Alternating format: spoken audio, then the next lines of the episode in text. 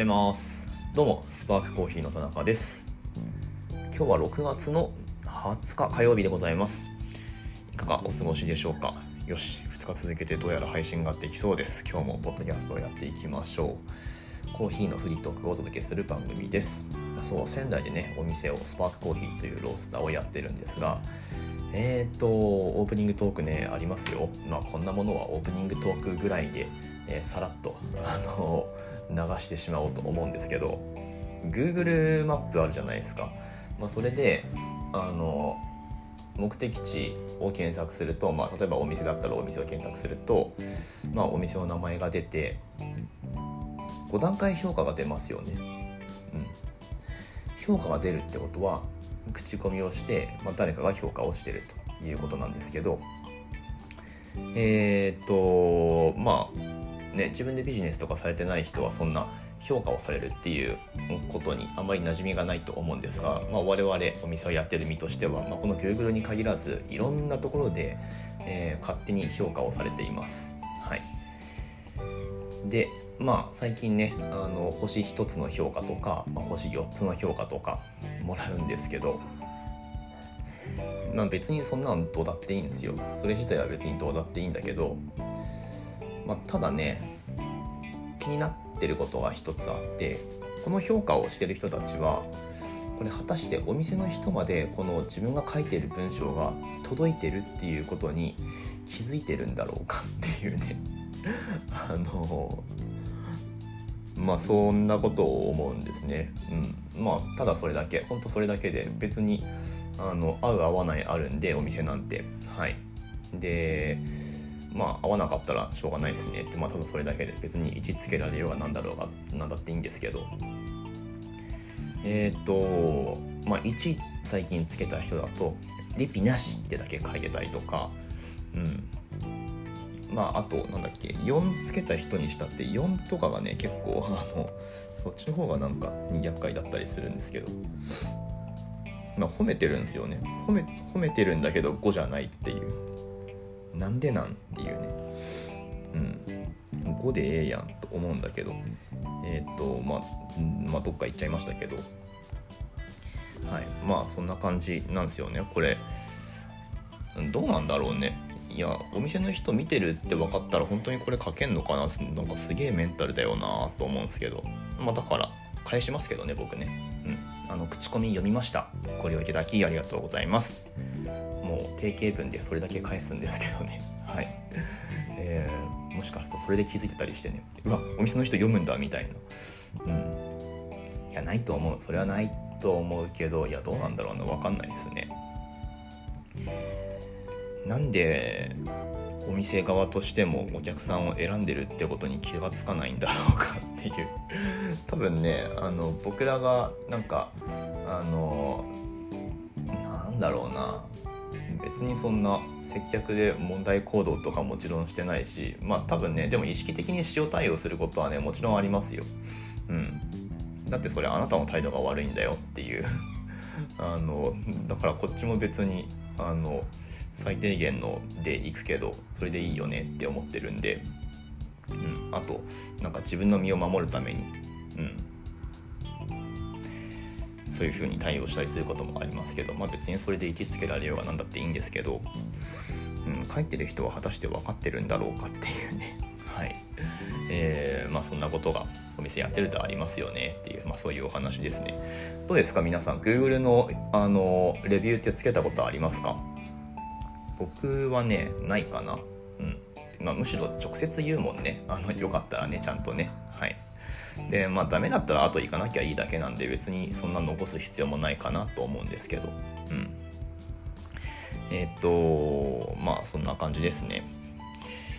まああのもしねあのここからお願いなんですけどもしうちのお店に来たことがあってで Google のレビューよくつけてるよとかつけたことあるよっていう人でスパークコーヒーにあの星つけてくれる人募集します。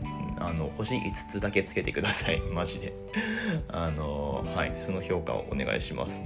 なんだかんだねあのそれ見てくる人ってやっぱりいるので、うん、信頼になるっちゃなるんですよね、まあ、だから別に1つけられようがそのレビューの数がね結構重要だったりするのであのレビューの数4つで星5つですみたいなあの総合評価も5.0ですとかだとあんまり信用ないじゃないですか。なんだけどうち今レビューの数が131かな131で4.3とかなんですけどまあどうですか？そっちの方がなんかこうあのいい感じしますよね。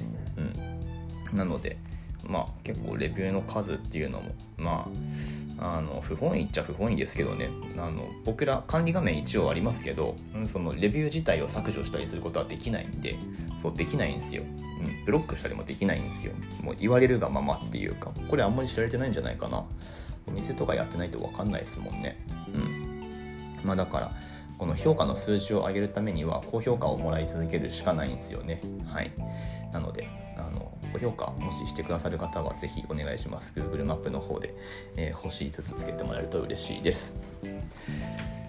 はい。えー、まあまあいろいろあるんですけど、チャンピオンシップですね。チャンピオンシップウィークです。明日、日本時間でどうだろう？あさっての朝くらいから予選が始まるんでしょうか？はい。えーとまあ、バリスタチャンピオンシップなんですけど、まあ、それに絡めて今日は、まあ、サクッとちょっとなんかね後ろで娘が、えー、ぐずぐず言い始めたので、うん、そのバリスタチャンピオンシップから話せることといえばエスプレッソにあちょっと待って。ちょっと待ってちょっと待って。どうしたどうした？どうしたの？はいはいはいはい。よいしょ。はいエスプレッソ抽出におけるディストリビューションの変遷についてお話ししてみようかなと思うんだけど娘が大丈夫かな？もう6分経ったしな。大丈夫？ちょっと頑張って頑張ってください。ああどうした？どうした？大丈夫かな？ディストリビューション。やばいね。ちょっとこれもう今日無理かな。あーどうした？どうした？はいはいはいはいはいはい。どうした？どうした？今ママ来るから。まあ。ごめんなさい。明日にします。つうかディストリビューションエスプレッソのディストリビューションなんてそもそも聞いてもん？ってあんまりイメージできないっていう人の方が多分半分以上いると思うんだけど。まあえっ、とそういうマニアックなことも話していく番組なのでね、まあ、過去にも何回か話したしね。ちょっと改めて、えー、まあ、自分競技者だしうんそういう話をしてみようと思ったんですがちょっとねあまりに専門的すぎる話をこの状況でするのもなんなので、えー、という感じで引き伸ばして引き伸ばして今もう8分になりますけど明日以降で それについてはお話ししていこうと思います。いや、いろいろね、その抽出のやり方って、あの、バリスタチャンピオンシップ20年くらいやってますけど、あの、変遷があるんですよ。ちょっとそれについて話したかったんだけど、今日今もう無理ぽ、無理、無理、無理ぽって言っちゃった。もう無理っぽいんで、ああ、もうダメぽの発祥ってやっぱこんな感じだったのかな。無理ぽ。もうダメぽ。まあいいや。